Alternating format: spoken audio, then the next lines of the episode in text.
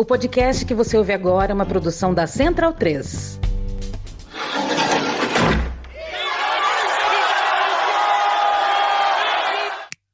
She keeps a Moet Chandon in a pretty cabinet. Let cake, she says, just like Marie Antoinette.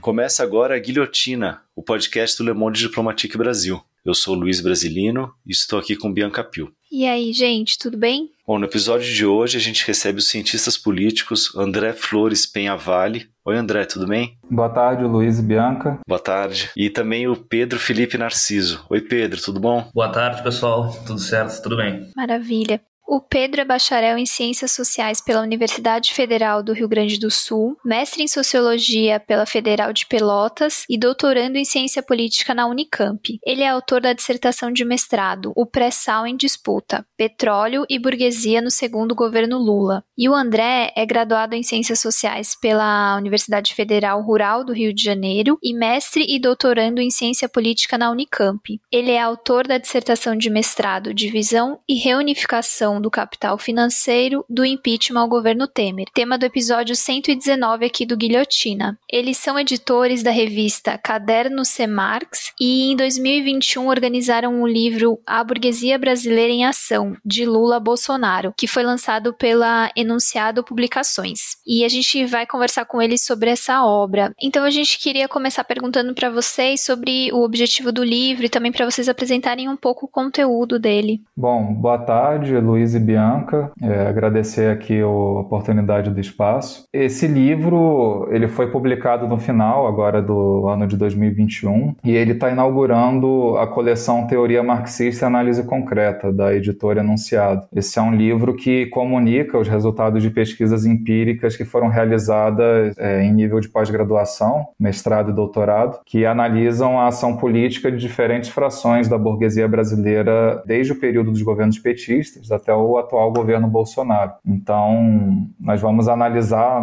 ao longo dos capítulos que compõem o livro é, diferentes segmentos. A gente tem os segmentos do agronegócio, como os produtores rurais, o setor agroexportador, os segmentos da indústria, então vamos abordar a indústria têxtil, a indústria naval, a indústria de máquinas e equipamentos, a construção civil, que também é dividida em pequenas e médias construtoras, e também o capital financeiro, né, como os bancos nacionais, os bancos estrangeiros e os segmentos não bancários que são ligados ao mercado de capitais. Esse livro ele conta com um prefácio do professor Armando Boito, que já teve presente aqui no podcast também e orientou a maior parte dessas pesquisas. E a orelha foi escrita pelo professor Danilo Martuccelli, é, da Federal de Uberlândia, que coordena a coleção e foi um importante incentivador dessa publicação. Esse é um panorama geral do livro, né? Ele tem uma unidade temática que é a ação política de diferentes frações burguesas, que a gente analisa através da documentação oficial das associações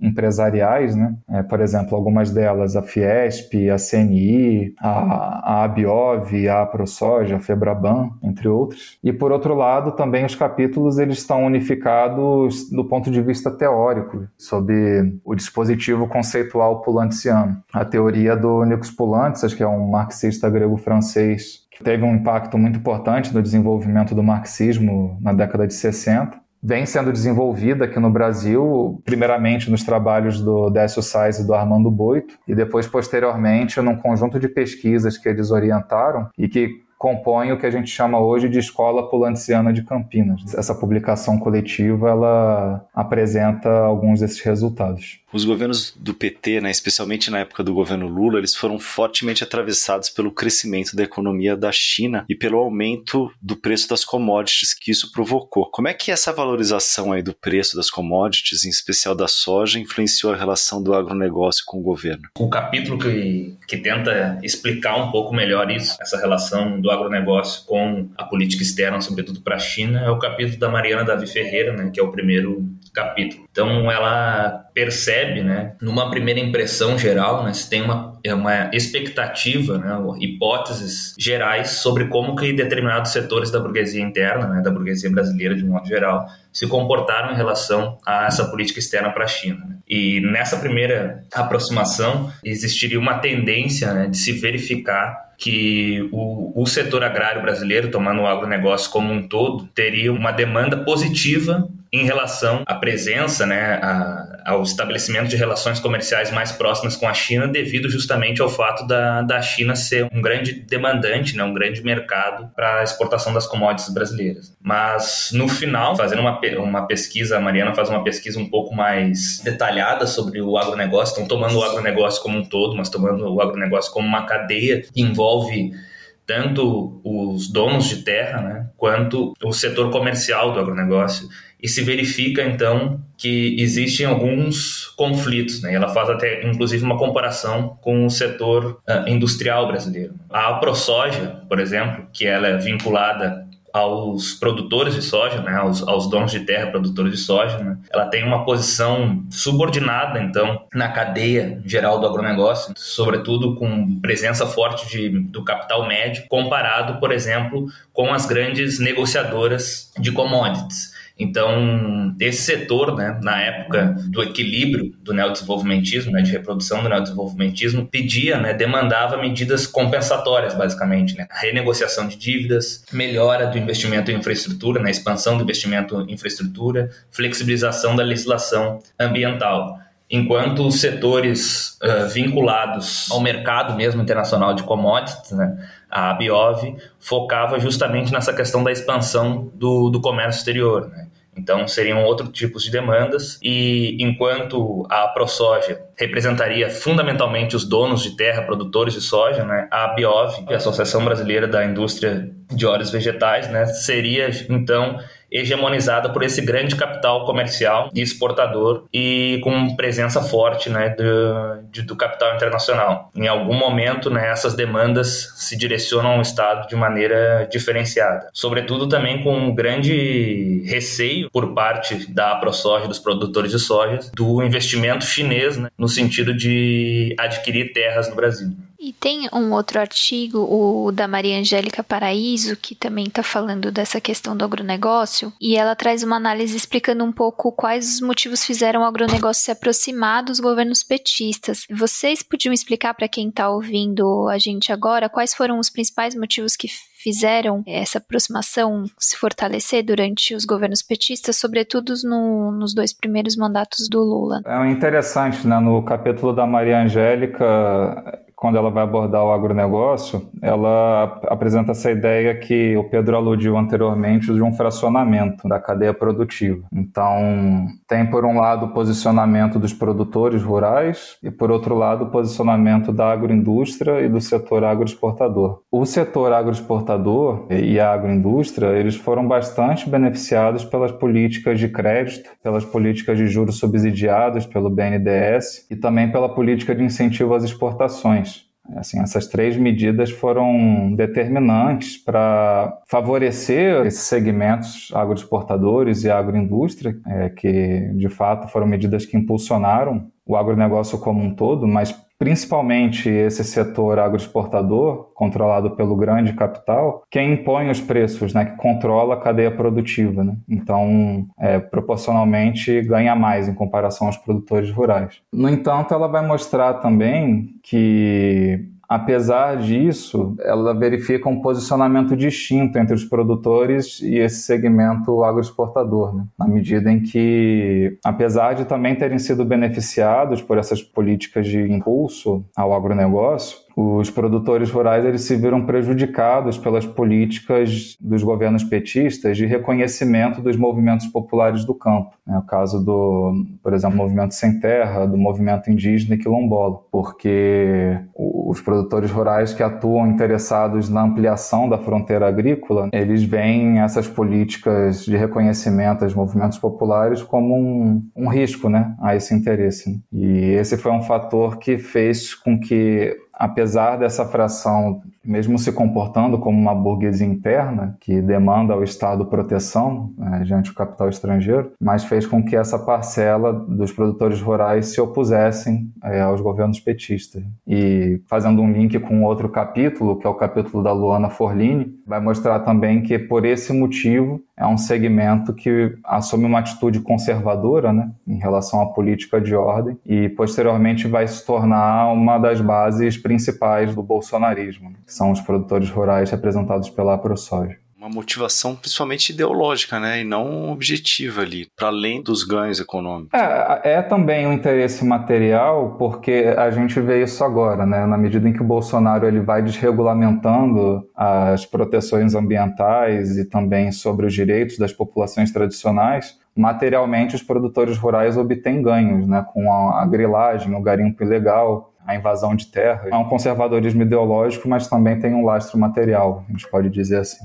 Durante os governos petistas, o setor do agronegócio expandiu bastante, mas logo que começou o processo do impeachment, retirou o apoio ao governo. Quais foram as principais motivações para isso? Eu entendo basicamente que a questão que o André colocou talvez tenha sido a mais determinante, assim mesmo, que é a, a expansão da, das propriedades, o discurso também, que pega muito entre os produtores rurais, da, da possibilidade de se defender de ocupações, né, de possíveis ocupações de terra por parte do movimento popular e campesino. Então, acho que, que se a gente pegar a questão do, dos produtores rurais, né, os, os, donos de terra, essa questão mesmo da política ambiental e da política armamentista teve um eco muito grande, assim, né? talvez até mais do que no setor comercial do agronegócio, a gente poderia dizer. Com relação à questão ambiental, em alguns momentos raros assim, o setor do agronegócio ele acaba se posicionando, talvez fazendo algumas críticas ao governo, no sentido de evitar perder mercados, né, exportadores. Esses movimentos chegam a ter alguma importância? Como é que vocês avaliam a relação atual assim do Bolsonaro com esses setores? Ele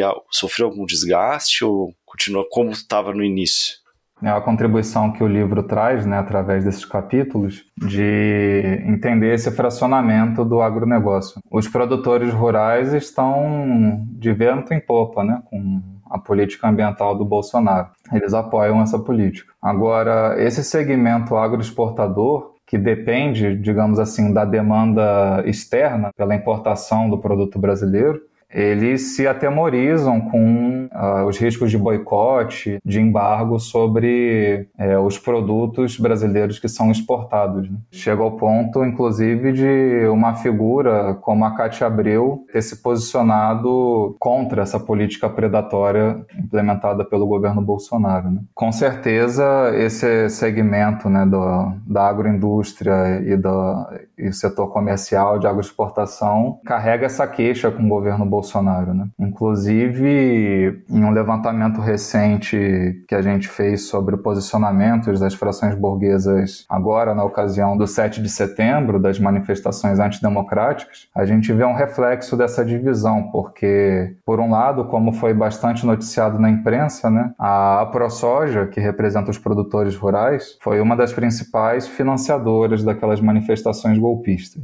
Inclusive, foi alvo da ação do ministro Alexandre de Moraes que embargou as contas da entidade. Né? E, por outro lado, a Abiov protagonizou a escrita de um manifesto é, em defesa da democracia e contra aquelas manifestações. Aí acho que tem um ponto em que se intersecciona uma divisão né, entre esses segmentos em relação à política ambiental e, ao mesmo tempo, uma divisão em relação à questão da democracia. Muito bacana, né? É, esse chamado do livro e da produção de vocês para a gente complexificar o pensamento, né? análise política e tal, e essa história das frações da, da burguesia mostra isso. E aí, para entender melhor, acho que o caso do petróleo é bem interessante, né? O, inclusive, é o artigo escrito pelo Pedro no livro. Né? O seu artigo é sobre pré-sal e a, a burguesia brasileira. E aí você conclui que o itinerário político traçado pelas diferentes frações burguesas em torno dos modelos de exploração do pré-sal foi o mesmo que produziu o golpe de 2016. Por que essa coincidência? Por que, que ela chama a atenção assim em relação a outros setores? Eu acho que a questão do, do petróleo assim ela é paradigmática, tanto pela questão da, da importância de toda a cadeia petrolífera, né? não só da exploração e produção né, no setor petrolífero, mas também na questão de demanda por serviços, né, de apoio a essa produção e exploração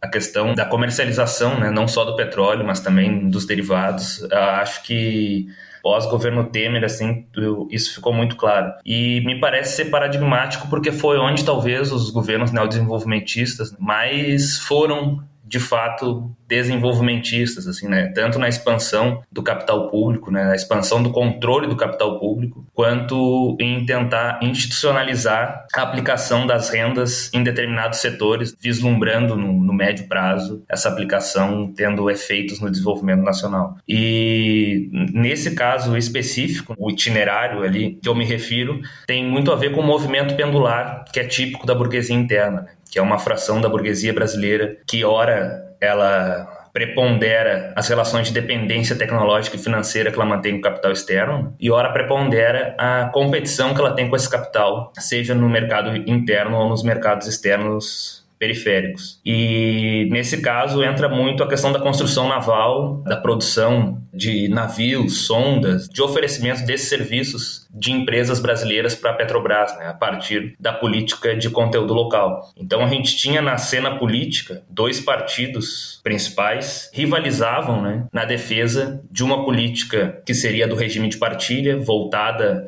muito ao consumo, né, às demandas da Petrobras a partir da produção nacional e o outro, que seria o PT no caso, né, e o outro partido da oposição, o PSDB, na defesa ainda do regime de concessões, né, em que as demandas, enfim, não, não cumprem taxas de conteúdo local tão restritas, né, tão, na verdade, amplas, quanto aquelas que o regime de partilha começou a, a introduzir. Então, me parece que esse conflito, né, esse movimento pendular da burguesia interna, a partir da Lava Jato, de não se sentir juridicamente segura junto ao governo, a, aliado ao, ao discurso né, de que esse setor industrial estaria completamente refém de um único demandante, né, no caso a Petrobras, e que essa empresa já não teria condições de arcar com os investimentos prometidos, fez com que parte dessa burguesia se, se distanciasse desse projeto político Outra, obviamente, foi acoada né, para o sistema judicial a se afastar. Esse movimento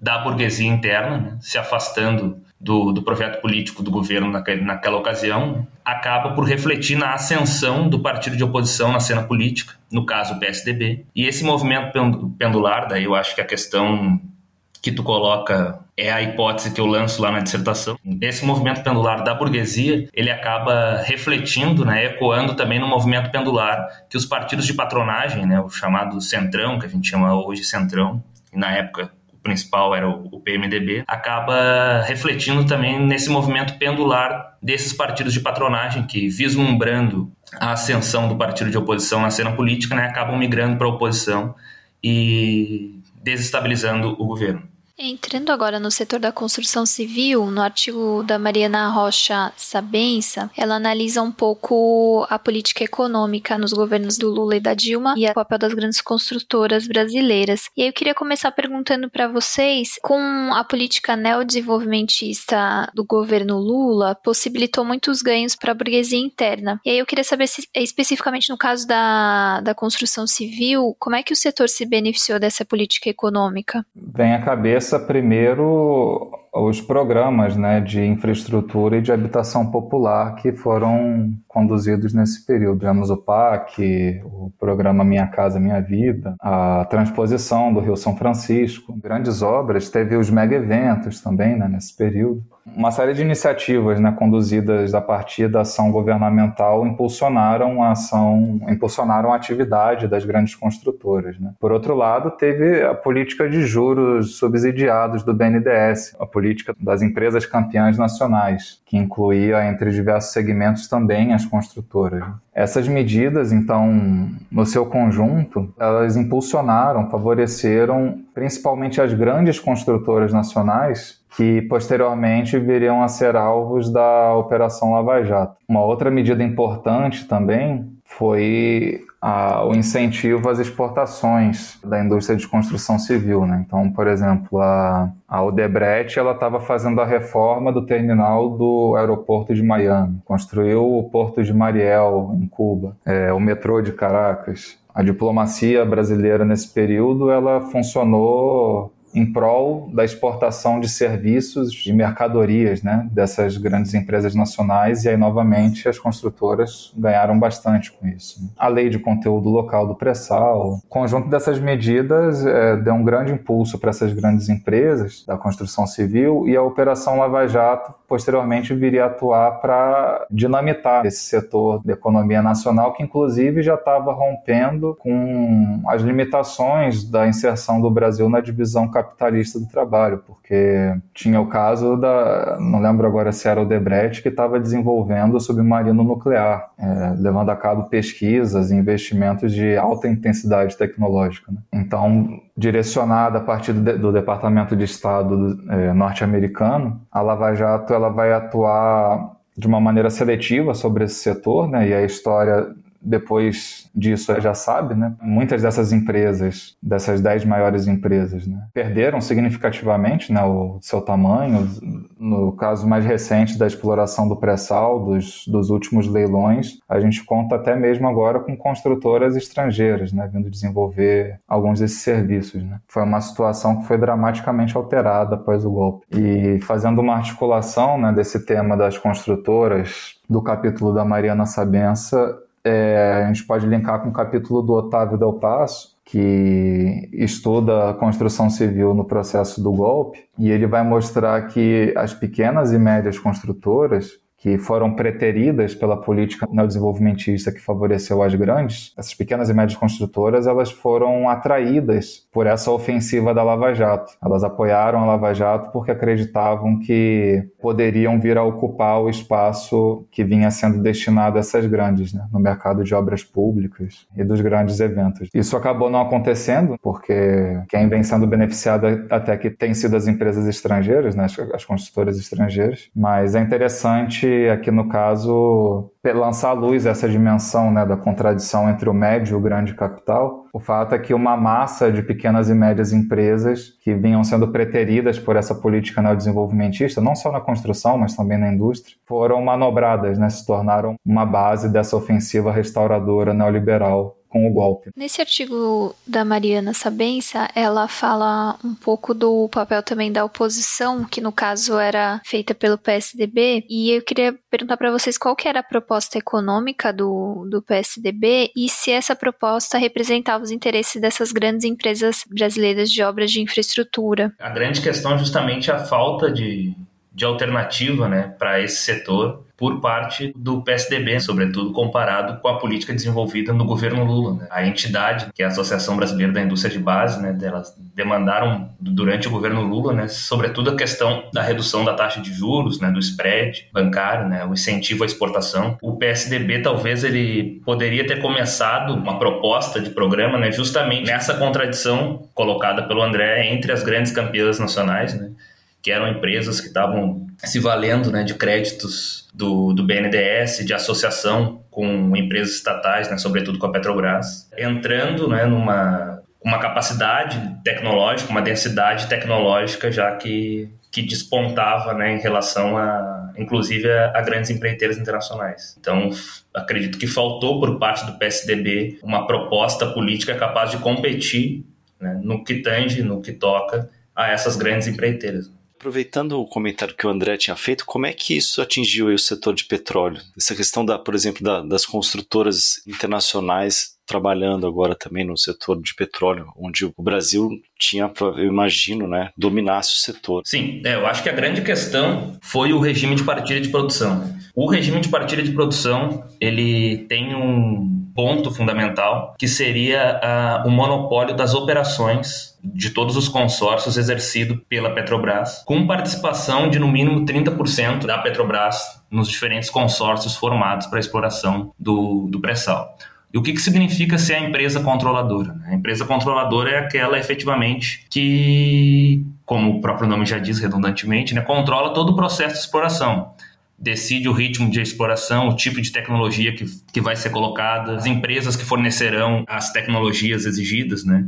Então, tu dá um poder bastante significativo para uma empresa estatal, nacional, né, um poder bastante significativo em relação às outras empresas internacionais, às outras petroleiras internacionais que entrariam meramente como investidoras. E a Petrobras tinha toda uma política de capacitar fornecedores nacionais né, e de efetivamente fazer investimentos vultosos nesses fornecedores nacionais, mesmo que a produção nacional, naquele momento, de sondas, de embarcações, de plataformas, pudesse de alguma maneira ser menos eficiente do que as produzidas na Ásia que seriam, enfim, a primeira opção das grandes petroleiras internacionais. E nesse processo de capacitação houve investimento muito forte por parte da Petrobras, por parte do BNDES, inclusive a fundação de uma empresa que é a Sete Brasil, que era o, o foco dessa empresa, o objetivo dessa empresa era encomendar né, e alugar sondas de exploração no offshore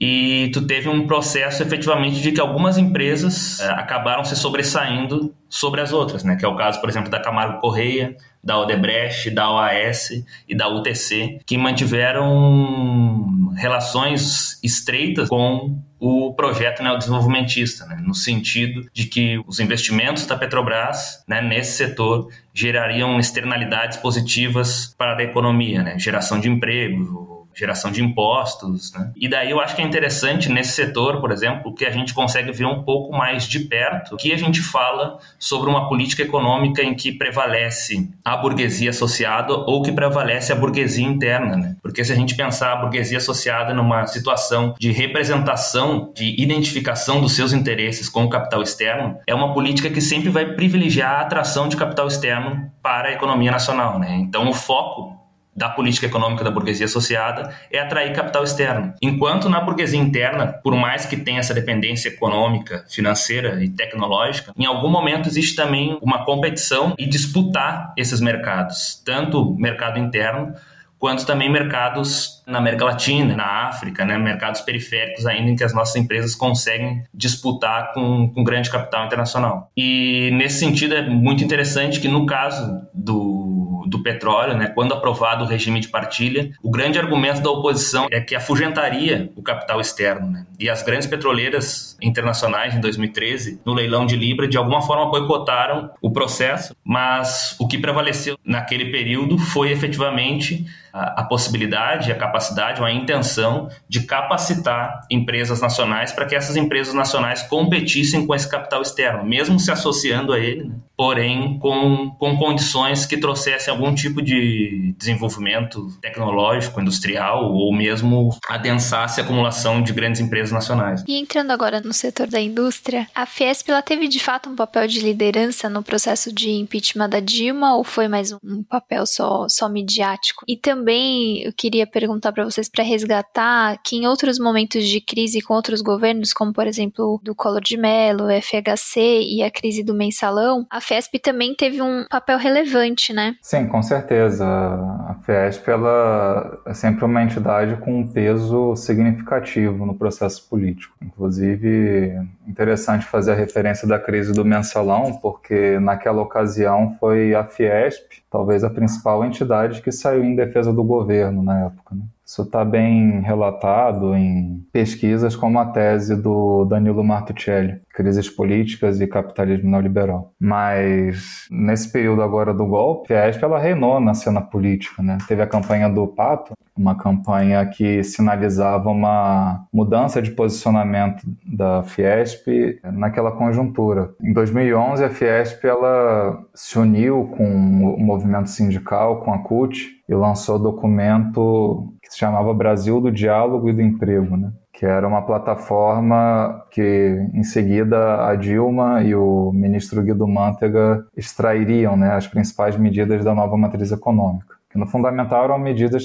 é, de desonerações fiscais, redução dos juros, para incentivar o ponto de vista da oferta para a indústria. Só que, ao longo dos governos da Dilma, a posição da Fiesp foi mudando. Né? Naquela conjuntura ali da crise, a campanha do não vamos pagar o pato, né, a campanha do pato amarelo, ela significou isso, né? Do, ao longo do, do governo Dilma, teve uma retração da atividade econômica, ao mesmo tempo também teve um aumento significativo do número de greves. Elas foram num patamar bastante elevado e comparados ao patamar das greves da década de 80. E com isso teve uma queda na taxa de lucro da indústria. Então a combinação desses elementos fez, não fez de um primeiro momento a indústria aderir à oposição ao governo do PT, mas fez com que ela assumisse uma posição mais conservadora, principalmente em relação a políticas sociais. Então, o ataque às proteções sociais e trabalhistas era uma questão secundária no período anterior e no decorrer do governo da Dilma e durante a crise se tornou uma questão prioritária. Posteriormente, é, viria a ser propagandeada como a questão do custo Brasil, né? que é basicamente a redução do custo da força de trabalho, a redução da carga tributária e as privatizações, né? a redução do peso das empresas estatais. A campanha do Pato ela simbolizou, como eu já disse, né, essa mudança de posição da Fiesp. É muito interessante mencionar isso porque até as manifestações do impeachment que ocorreram em agosto de 2015, a Fiesp ela ainda ia público para defender o governo. Né? Mas aí depois, do Ponte para o Futuro, não apenas ela, como o capital financeiro associado, né, a Faria Lima, vão começar a abraçar a proposta do impeachment. Né? A solução Temer. Né? Aí é importante fazer uma distinção, Bianca, porque é inegável o peso ideológico que a Fiesp cumpriu, e político, né, que a Fiesp cumpriu nesse processo, encampando o pato amarelo, depois a bandeira do impeachment, depois financiando as manifestações de rua, né, contra o governo, mas se formos analisar o programa do golpe, o programa do Ponte para o Futuro, mas principalmente o programa que o governo Michel Temer tentou implementar, a gente pode fazer uma distinção que os interesses que realmente prevaleceram nesse programa do golpe não foi o da Fiesp, não da indústria, mas foi fundamentalmente o do capital internacional, né, que a gente vai verificar nas medidas é, de abertura econômica, como o fim do conteúdo local no pré-sal, a mudança da orientação da política externa, entre outros. Então, assim, a Fiesp ela foi uma força preponderante do ponto de vista ideológico, mas não foi a força politicamente dirigente. Tem um capítulo do nosso livro que vai abordar a questão da, da indústria na crise, que é o capítulo do Felipe Queiroz, é, apresenta os resultados da tese dele, de doutorado, e ele vai demonstrar que a indústria como um todo, aí já para além da Fiesp, que a indústria se dividiu nesse processo. Né? Então ele vai mostrar que a Fiesp, ela de fato apresentou um apoio ativo ao impeachment. E nisso ela, ela se apoiou fundamentalmente na insatisfação das pequenas e médias indústrias. É, como eu disse, né, pequeno e médio capital é preterido nessa política neodesenvolvimentista de favorecimento aos grandes, né, das grandes campeãs nacionais. E aí ele vai, vai verificar que, para além desse apoio ativo da Fiesp, vai encontrar um apoio tardio, uma hesitação de parte do, do, grande capital industrial, por exemplo, aquele representado pela CNI, que só foi aderir ao golpe nas vésperas da votação do impeachment na Câmara em abril de 2016 e por outro lado a neutralidade de outros segmentos da indústria, né, que não se posicionaram nem a favor nem contra, né, que o caso da Abimac, do IED e da ABNE. A ABNE é a Associação Brasileira da Indústria de equipamentos eletrônicos. Então tem essas nuances, né? a Fiesp ela se apoiou fundamentalmente na insatisfação do pequeno e do médio capital, reinou na cena política, mas por outro lado outros segmentos da indústria não assumiram essa mesma posição. Né? E aí é importante trazer isso porque muita gente, muitos analistas, né, tendem a deduzir o posicionamento da, da indústria somente a partir pela posição da Fiesp. Né? E aí esse caso aqui do golpe mostra que não é bem assim, né? que na verdade a indústria são muitos segmentos né? e nem sempre eles caminham juntos. Né?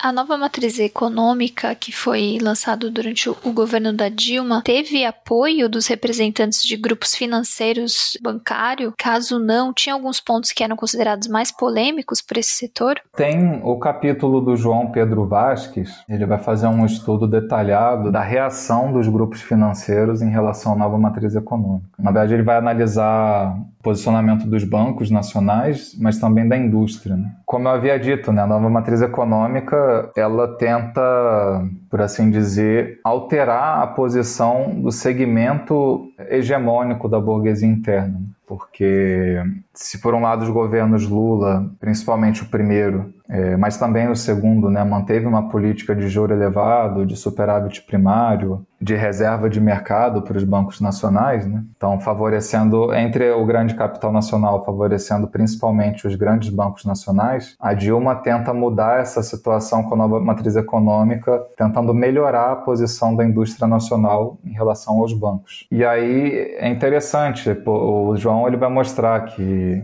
os bancos eles vão acabar se conformando com a nova matriz econômica. Né? Eles não, não apoiam as medidas da, da, nova matriz econômica, principalmente aquelas que ferem diretamente seus interesses imediatos, caso, por exemplo, da redução da taxa básica de juros, né? é, ampliação de gastos públicos em desonerações fiscais, por exemplo, mas devido principalmente a outros fatores da política petista, né, como a ampliação da inclusão bancária, né, eles vão se conformar, apesar de se opor, e vão pressionar o governo principalmente na questão do fortalecimento dos bancos públicos, né, porque essa foi uma outra questão. Né, o, durante o governo da Dilma teve um fortalecimento grande da Caixa Econômica Federal e do Banco do Brasil, principalmente na parte de crédito, né, para diferentes setores econômicos. E também teve a questão da intervenção sobre os juros bancários, né?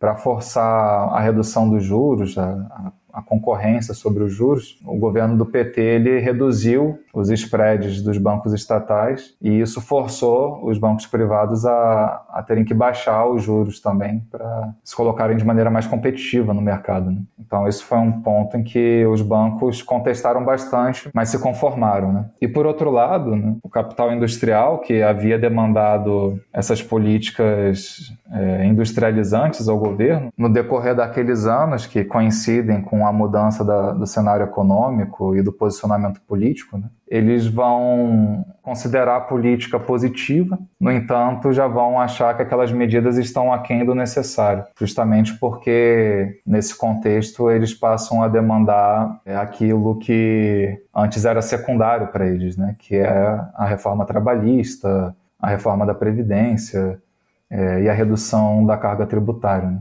Então teve essa, essa mudança. Né? É, na minha pesquisa, mostra que após as eleições de 2014 houve uma tentativa do governo de tentar buscar recompor né, é, os laços que haviam sido fragilizados com, com, com, os bancos nacionais. Então, é a ocasião da Dilma ir convidar o presidente do Bradesco, Luiz Carlos Trabuco, para ser o ministro da Economia e ele indicar o Joaquim Levy, né, que até então era funcionário do banco. E aí o resto é, é história. Sim, a gente vai colocar o link pro episódio aí no post. Pedro e André, a gente analisando aí o comportamento aí desses diferentes setores frações né, da burguesia. Queria perguntar para vocês a partir do golpe de 16, né, que é um evento emblemático aí e que condensou vários movimentos contraditórios ali que vinham se expressando durante os governos do PT. Mas o que é que esse processo de impeachment a gente pode tirar de conclusão sobre o comportamento político aí da burguesia como um todo, assim? O que que a gente pode concluir de forma geral, se é que é possível fazer generalizações? Como uma pergunta geral, acho que a resposta também acaba sendo, né? Mas eu acho que é reafirmando, né, essa interesse geral, né, que as diversas frações da burguesia têm em relação à diminuição, né, do custo de reprodução da força de trabalho. E quando talvez outras medidas que antes acabariam tendo prioridade, né, e essas medidas acabam não sendo concretizadas por uma série de, de questões, né, restrições mesmo de ordem econômica ou, ou restrições, impossibilidades, incapacidades de, de ordem política. Essa pauta do custo da força de trabalho, que o André já tinha colocado ali como a questão do custo Brasil, é o que a gente pode tirar, assim, que mesmo quando se tu pode explorar né, um governo de origem popular e tudo mais consegue explorar determinados conflitos no interior da burguesia, se ele se mostra de alguma maneira frágil, incapaz de administrar esses conflitos e tomar um lado nessas disputas, né, essa pauta aí acaba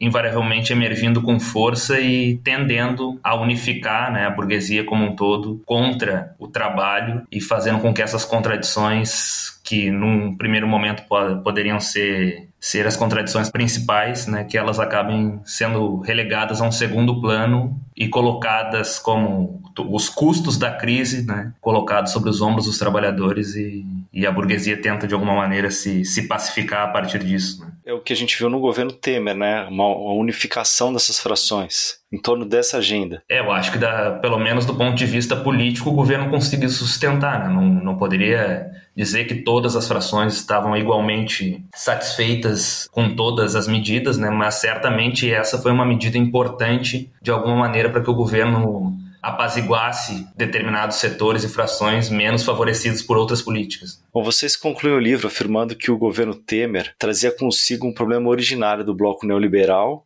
e um problema derivado do impeachment, e que foram esses problemas que adubaram o terreno para o movimento fascista que veio em seguida. Vocês podiam explicar esse processo? Bom, é importante recordar que o campo neoliberal ortodoxo, representado pelo PSDB, perdeu quatro eleições presidenciais consecutivas, né?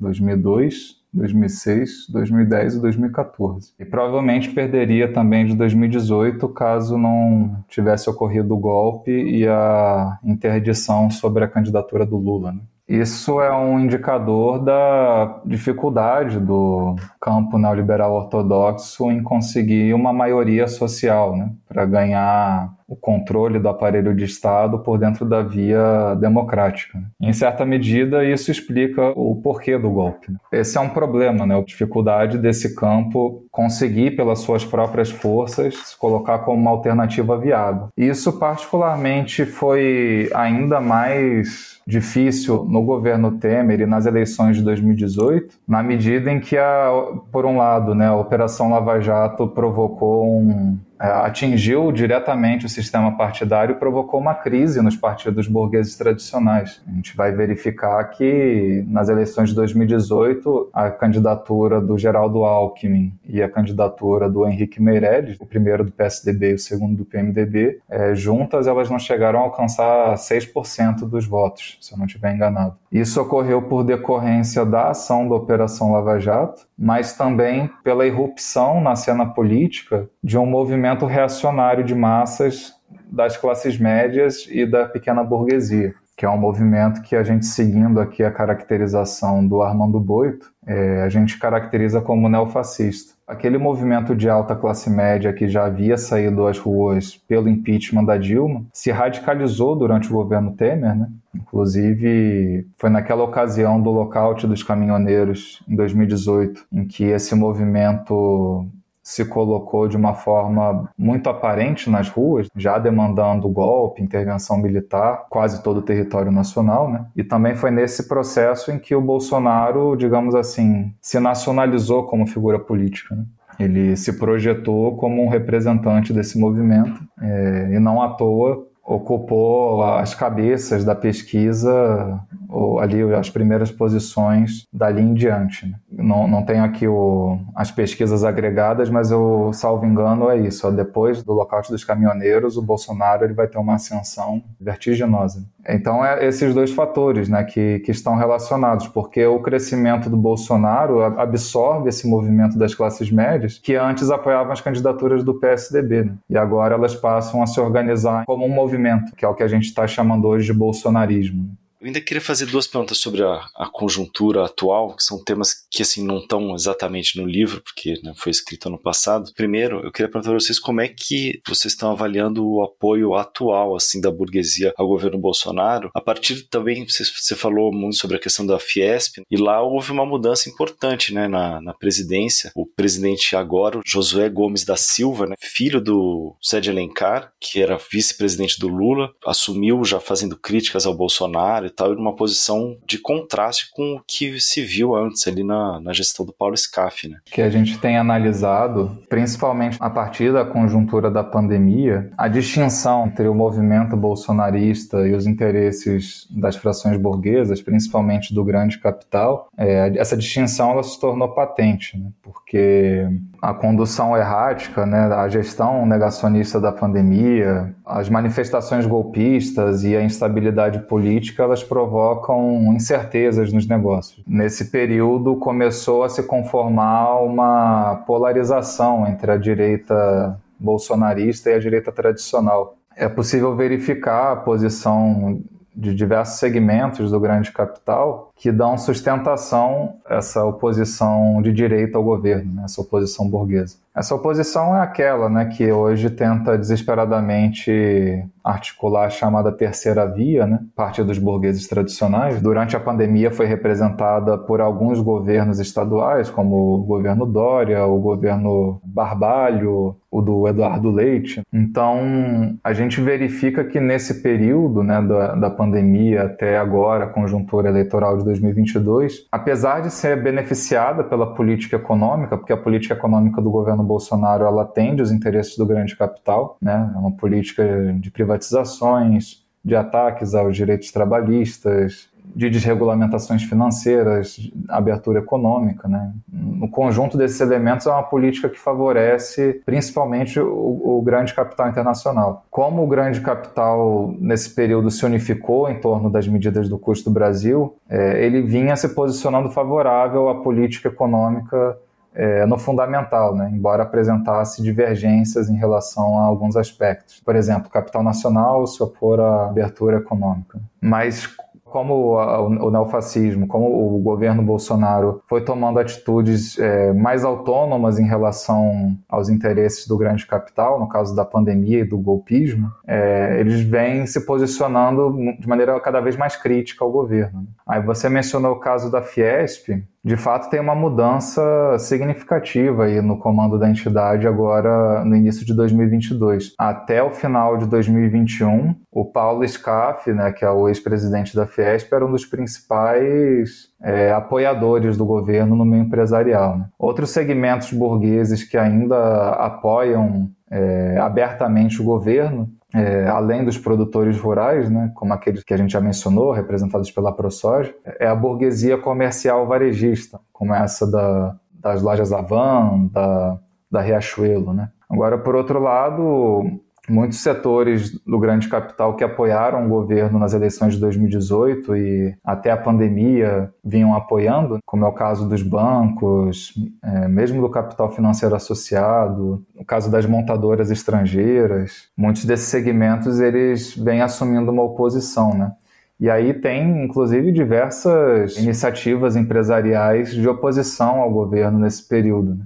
Caso mais emblemático foi aquele manifesto da Febraban antes da, das manifestações do 7 de setembro. Né? A Febraban, que quase nunca se posiciona abertamente na, na cena política, ela divulgou um manifesto reprovando o conteúdo daquelas manifestações. Né? É, eu mencionei antes a Abiov, ela também escreveu um manifesto na mesma linha, junto com outras entidades agroexportadoras. E na cobertura da imprensa econômica, né, nessa conjuntura eleitoral, a gente tem visto que alguns setores do grande capital, ainda que não venham apoiar a candidatura do Lula, é, pelo menos não abertamente, alguns deles já apresentam é, abertamente, claramente, que aceitariam de novo um governo petista né? e se oporiam a uma tentativa de golpe. Né? É o caso, por exemplo, da, da Fiesp sob o comando do Josué Gomes. Né? Ele já fez essa declaração. É algo que a gente vem observando a quente na conjuntura, mas é possível pensar muito, algumas declarações que caminham nesse mesmo sentido. Né? Vocês conseguem identificar algum impacto da escolha do Alckmin para vice na campanha para presidente? Me parece, embora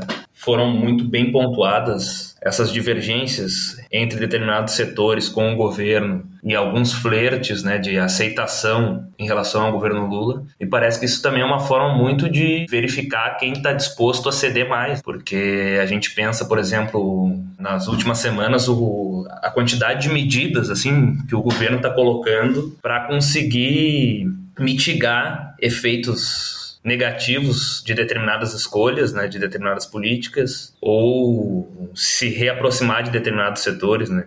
Daí eu penso tanto na tentativa de, de acelerar o processo de privatização da Petrobras, né, que me parece uma promessa bastante atrativa né, para um segundo mandato. Vou privatizar a Petrobras, parece que pode atrair o interesse de muitos setores da burguesia. A questão também de redução né, do, do preço dos combustíveis, né, respondendo a interesse dessas transportadoras que têm no custo de produção o preço do combustível, né, e que a União arcaria isso, né, inclusive retribuindo os estados pela redução do ICMS. E eu acho que uma questão bem importante também, e até tenho curiosidade para conversar com o André, não conversei com ele sobre isso ainda, mas sobre como o aumento da taxa de juros né, pode ter impactado né, no posicionamento do capital bancário nacional, do grande capital bancário, e daí eu penso logo num dos vídeos institucionais ali do, do CEO, do Bradesco, de alguma forma flertando né, simpatias com os militares. Esses apoios, preferências, têm muito a ver também com conquistar algo mais né, no, num futuro governo, seja ele o Bolsonaro ou o governo Lula. Eu entendo, né, sobre o Alckmin particularmente, entendo que isso não significa, né, uma, uma contaminação da chapa do Lula e do futuro governo Lula com um programa da burguesia associada, né? embora historicamente o Alckmin construiu sua carreira política, né, atrelada à representação dos interesses da burguesia associada ao capital internacional. Não creio que isso signifique efetivamente uma contaminação de uma política neoliberal na chapa do Lula, mas entendo que significa uma sinalização de moderação, né? uma sinalização de moderação semelhante a que o José de Alencar cumpriu nos dois mandatos do, do presidente Lula, a que o Michel Temer deveria ter cumprido, né? Talvez não sei se cumpriu ou não nos mandatos da Dilma, mas entendo que tem a ver nesse sentido, né? De moderação, de, de transitar em determinados círculos, garantindo que as políticas não extrapolarão determinados limites, mas não creio que, que isso signifique o, nem uma unificação entre burguesia interna e burguesia associada, ou uma contaminação da chapa do Lula pela burguesia associada. Acho que, do ponto de vista da política econômica, tende a não, a não repercutir. Acho que tem mais a ver com uma segurança política né? e, e tentar ter esse trânsito também e apoios entre setores que talvez o Lula não tivesse sem o Alckmin ou sem alguém semelhante a ele. Historicamente, as representações políticas elas podem alternar suas relações de representação com setores sociais. Né? Então, não é porque o Alckmin foi um político que no passado representou é, o capital internacional, a burguesia associada, que necessariamente ele vai desempenhar esse mesmo papel no governo Lula. Agora, corroborando, né, reiterando isso que o Pedro vinha dizendo, acho que é importante observar o seguinte, que no mundo ideal do grande capital, eles teriam uma candidatura própria, né, que mantivesse a política que vem, sendo executada nos últimos dois governos, né, Bolsonaro e Temer, que é a terceira via. Né? Mas na medida em que essa terceira via não decola e que eles não conseguem contar com as próprias forças para dispor de uma candidatura competitiva, né, entra aí uma boa dose de pragmatismo, né, de modo que eles passam a assediar a candidatura do Lula buscando arrancar dela compromissos. E é, é até interessante refletir em que medida o golpismo do Bolsonaro ele é, favorece também esse jogo de pressão, esse assédio da, do grande capital à candidatura do Lula. Né? Na medida em que ele condiciona o seu apoio, né, a aceitação do resultado eleitoral aos compromissos do Lula com a, a preservação é, de pelo menos parte das reformas neoliberais que foram implementadas nos últimos anos. Né? A deduzir, né, pelo que a gente acompanha na imprensa econômica, seja nas declarações dos capitalistas ou dos seus propagandistas, colunistas de valor econômico, etc., é pressão o tempo inteiro da candidatura do Lula para que ele abandone qualquer iniciativa mais corajosa de revogar na íntegra algumas dessas reformas, principalmente a reforma da Previdência, a, o teto de gastos a, e a reforma trabalhista. E por outro lado, né, tentando é certo que a correlação de forças não é favorável, né? E contando com essa disposição de parte do grande capital em abandonar o Bolsonaro, me parece que há uma iniciativa da candidatura do Lula em tentar mediar esses interesses, seja da sua base eleitoral como os interesses desses setores da burguesia. Então, tem sido feita uma referência à reforma trabalhista espanhola. Não é uma reforma que revoga na íntegra os seus pontos deletérios, mas que suaviza os seus efeitos. Né? Parece que esse é um caminho possível para a candidatura do Lula. Né? Talvez manter o apoio desse grande capital sem revogar algumas dessas reformas, mas fazendo alguma alteração que traga alguma contrapartida né, para sua base popular. E aí é uma questão que a gente tem, né, analisando a conjuntura que se abre com as eleições, né, se a candidatura do Lula vai ter o potencial de reativar a grande burguesia interna e a frente neodesenvolvimentista. Né. Aí essa é uma questão que a gente vai continuar observando ao longo do ano, mas que não é garantida, entre outras coisas, por conta das incertezas que pesam sobre as eleições né, e o regime democrático.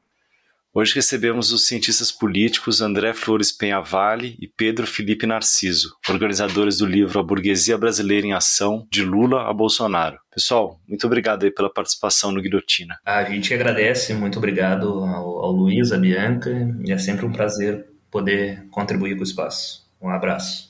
Muito obrigado novamente, Luiz e Bianca, pela oportunidade de cederem um espaço aqui para a gente poder divulgar as nossas pesquisas. Espero que possam contribuir aí para que a gente consiga desvendar essa conjuntura e desenvolver uma linha de intervenção mais precisa, né? Para a gente conseguir salvar o que tem de democracia e, e, eliminar o fascismo de uma vez por todas. Com certeza. Bom, valeu demais pela conversa. O Guilhotina é o podcast do Le Monde Diplomatique Brasil. Para nos apoiar, faça uma assinatura e compartilhe nosso conteúdo nas redes sociais. Estamos no Instagram com o perfil Diplomatique Brasil. No Twitter e no Facebook você encontra a gente no perfil Diplo Brasil. E se você tiver alguma sugestão ou crítica, é só escrever para a gente em guilhotina.diplomatique.org.br. Obrigada pela audiência e até semana que vem. Hay hombres que luchan un día y son buenos. Hay otros que luchan un año y son mejores. Hay quienes luchan muchos años y son muy buenos. Pero hay los que luchan toda la vida. Esos son los imprescindibles. Bertolt Brecht.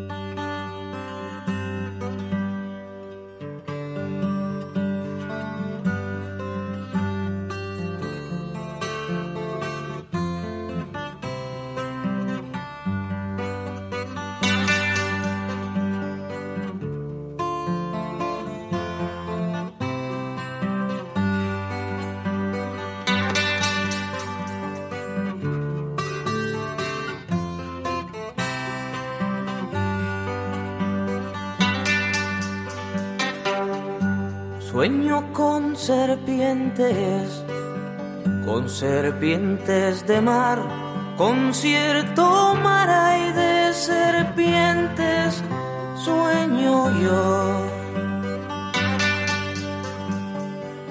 Largas, transparentes, y en sus barrigas llevan lo que puedan arrebatarle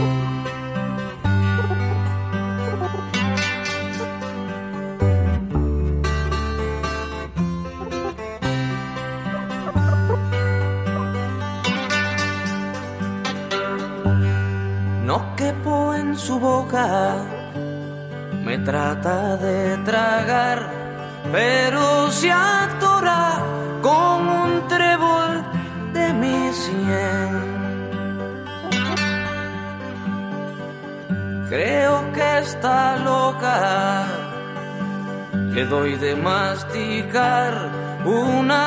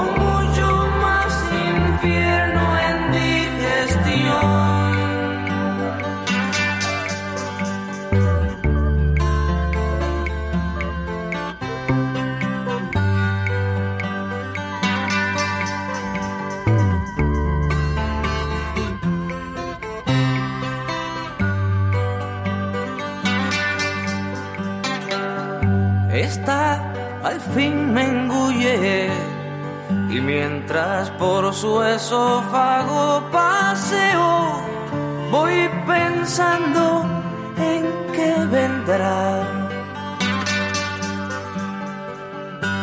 Pero se destruye cuando llegó a su estómago y planteó con un verso una verdad.